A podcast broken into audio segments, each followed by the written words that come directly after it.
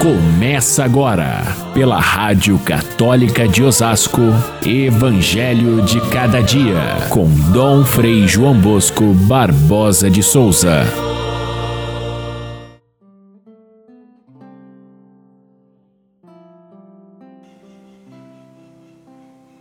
Esta geração má e adúltera pede um sinal, mas nenhum sinal lhe será dado a não ser o sinal do profeta Jonas. Assim como Jonas esteve três dias e três noites no ventre da baleia, assim também o filho do homem estará três dias e três noites no seio da terra.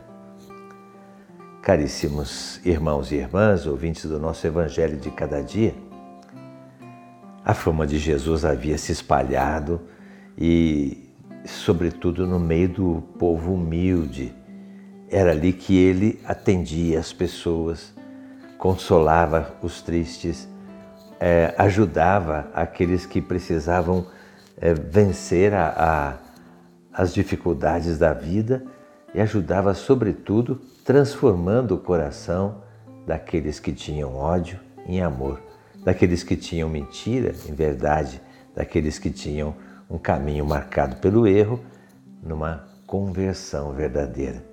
Era assim que ele agia e transformava a vida das pessoas. Mas também tinha aqueles fatos espantosos que o povo se admirava e percebia que ele era capaz de, com a sua palavra, expulsar um espírito mau. Ou então, curar uma pessoa enferma. E isso chegou aos ouvidos dos doutores da lei daqueles que eram os mestres da religião, e eles se sentiam, primeiro, enciumados porque esse mestre que não tinha estudos, que não tinha nenhuma qualificação, atraía tantas pessoas e eles não. E em segundo lugar, achavam que era um charlatão, um mentiroso que enganava o povo. E por isso então se aproximaram como aqueles, como se eles quisessem é, de fato aprender alguma coisa, mas na verdade queriam era desmascará-los, desmascará-lo diante do povo. Por isso pedem a Jesus que faça um milagre diante deles. E Jesus, que percebe a maldade dos corações, logo percebe que não se trata de fazer nada diante deles e diz: nenhum sinal será dado a essa geração má a essa geração adúltera. São duas palavras que são muito duras, que Jesus utiliza diante daqueles seus adversários. Geração má, porque eles, apesar de conhecerem as leis, apesar de saberem qual é a vontade de Deus, eles não a cumprem, são maus. Segundo, uma geração adúltera, essa expressão é mais dura ainda, significa aqueles que se afastaram de Deus.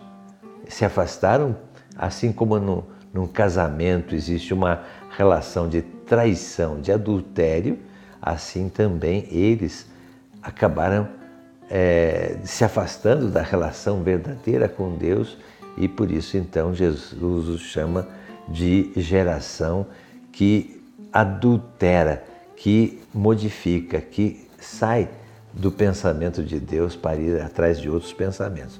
Assim, os mestres e doutores da lei encontraram Jesus que dizia: Não será dado nenhum outro sinal a vocês do que aquele do profeta Jonas.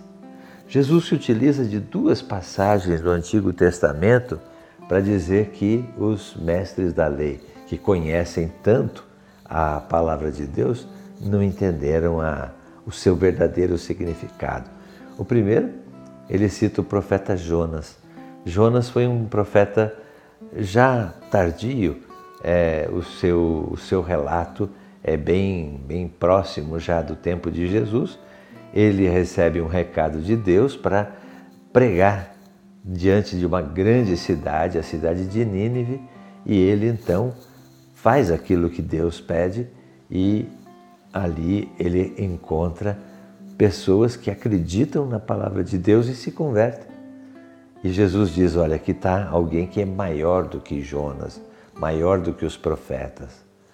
O outro caso, o caso da rainha, rainha do sul, a rainha de Sabá, que ouve falar da, da sabedoria de Salomão e vem conhecer melhor a, a, a, essa sabedoria de Salomão para aplicar em sua vida. Ela fez isso com toda a sinceridade, reconhecendo a sabedoria de Salomão. Quando os doutores da lei vêm até Jesus, mas não reconhecem a sua sabedoria, não, não reconhecem que ele é mais do que os reis, mais do que os profetas. Então, para esses, Jesus diz: só tem um milagre possível. Esse milagre é aquele do profeta Jonas. Assim como Jonas ficou três dias e três noites engolido pela baleia, assim conta o livro de Jonas, assim Jesus será engolido pela terra, ou seja, passará pela morte e ao terceiro dia vai ressuscitar. A ressurreição de Jesus é o grande milagre. A ressurreição de Jesus é o grande fato que mostra que ele é maior do que os profetas, ele é maior do que os reis. E é por isso então que esse é o único milagre, é o único sinal que pode converter alguém. Na prática, a gente pode reconhecer que não são os milagres que produzem a fé. Não é eu conseguir de Deus um milagre que vai me fazer de mim uma pessoa de fé. Pelo contrário, quem tem fé não precisa de milagres.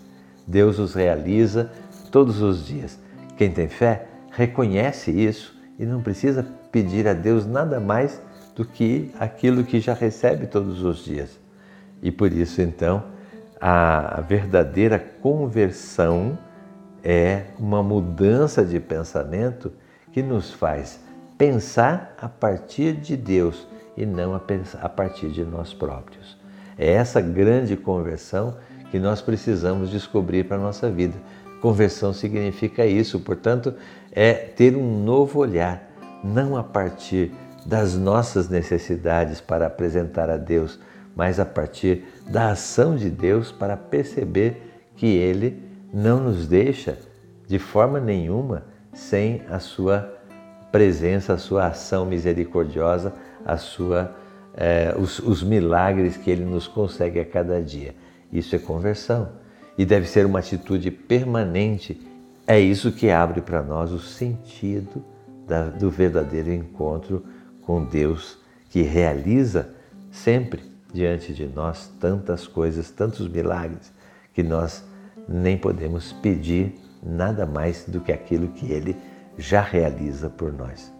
Que Deus nos ajude a encontrar palavras e gestos de Jesus que nos convidem a entender esse grande milagre que Ele permanentemente realiza em nossas vidas.